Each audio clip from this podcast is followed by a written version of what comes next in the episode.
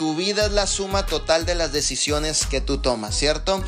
Yo en algún punto de mi vida, hace cuatro años, tomé la decisión de empezar a emprender en esta gran aventura de vida divina. Tomé la decisión, pero fíjate bien, dice la palabra del Señor esto.